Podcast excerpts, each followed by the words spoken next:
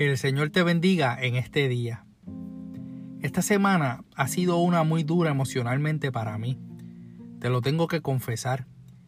Si has escuchado este podcast desde que comenzó, sabes que en muchos de los episodios anteriores te dejo ver un poco de lo que hay en mi corazón por medio de las cosas que vivo y que he compartido contigo.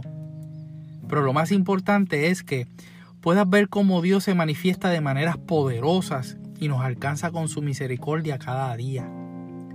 Algunos temas han sido más personales que otros, y este es uno de esos.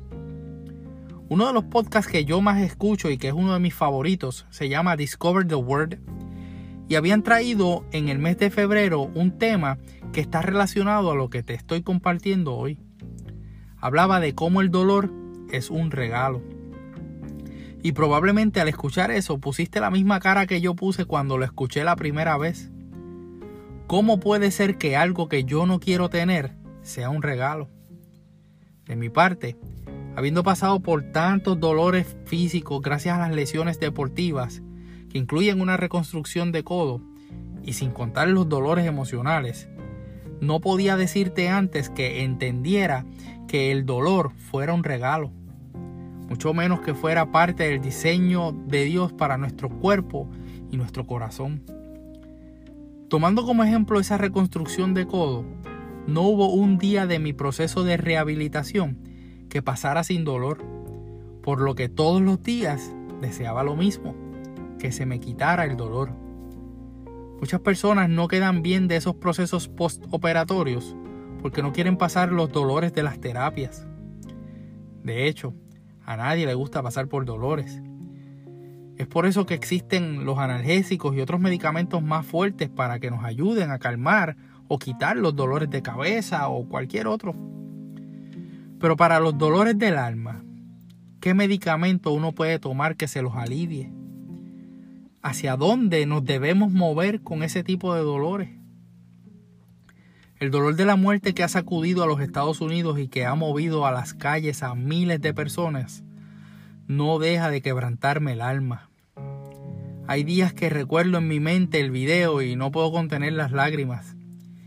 Y duele más ver cómo ese dolor se está usando para cometer actos de vandalismo y crímenes que están dañando el derecho a manifestarse y protestar así como también dañan la memoria de George Floyd.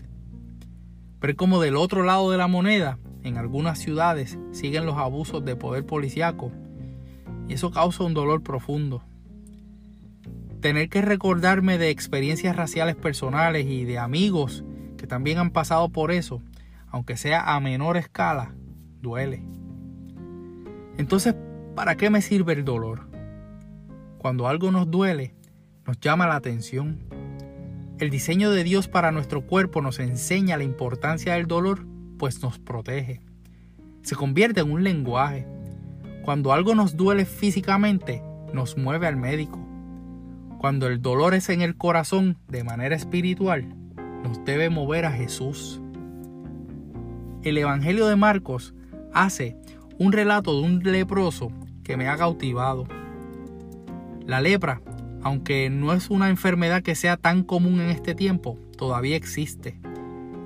Si no se cuidaba adecuadamente, podía causar lesiones progresivas y permanentes en la piel, en los nervios, en las extremidades y en los ojos. En tiempos bíblicos, aquel que sufría lepra era condenado al destierro o aislamiento por parte de sus comunidades y familias. La condición de un leproso lo deterioraba a tal punto que perdía la vista, podía tener unas lesiones serias en la piel que hacían que nadie los mirara.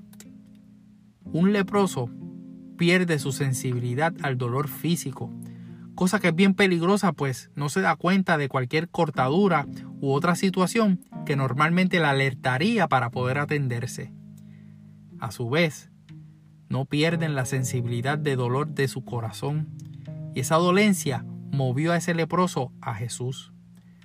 Cuando leo el texto, pienso que probablemente fueron unas de las palabras más humildes que posiblemente se pueden leer en el Nuevo Testamento cuando ese hombre le dice a Jesús, si quieres, puedes limpiarme. Es interesante que aunque no se lo hizo en forma de pregunta, el hombre reconoció que dependía de la voluntad de Cristo y éste tuvo misericordia de él. Jesús hizo algo antes de contestarle y hacer la obra. Extendió su mano y lo tocó. Jesús conoce nuestra verdadera necesidad, más allá de lo que nosotros podemos pedir. No sabemos desde cuándo ese hombre no sentía el toque en su cuerpo de alguien o tan siquiera una mirada. En nuestro plano espiritual no vamos a entender el porqué o la importancia del dolor en nuestras vidas. Incluso no queremos aceptarlo. Vivimos hoy en una cultura que se niega a aceptar el dolor y la ausencia de dolor puede llevar a la indiferencia, a la insensibilidad o al pecado. Sin embargo, si viviéramos sin dolor, no tendríamos consuelo. Si viviéramos sin dolor, no nos movería la misericordia a otros en necesidad.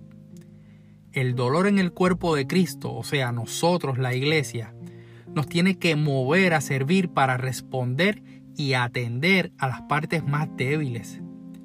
Hay que atender los dolores del cuerpo de Cristo.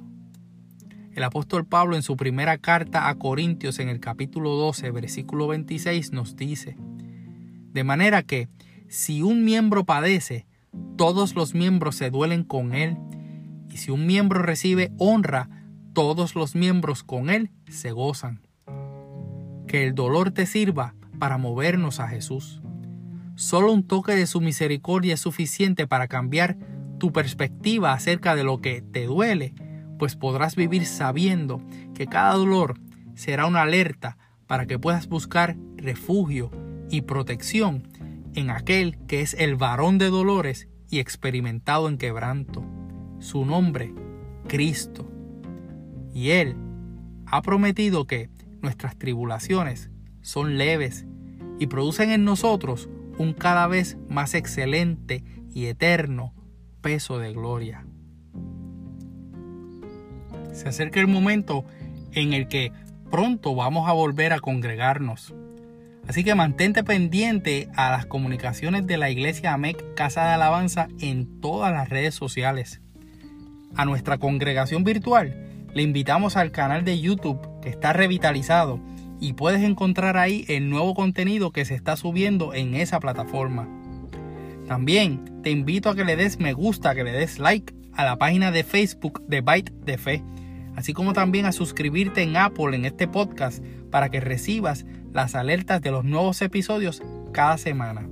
Bendícenos con 5 estrellas en el área de la biblioteca, bajando hasta donde dice clasificaciones y reseñas y allí lo marcas. También puedes hacerlo en Spotify.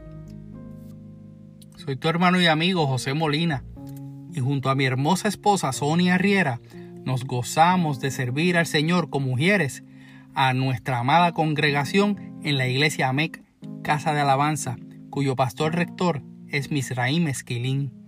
Deseamos que Dios te bendiga.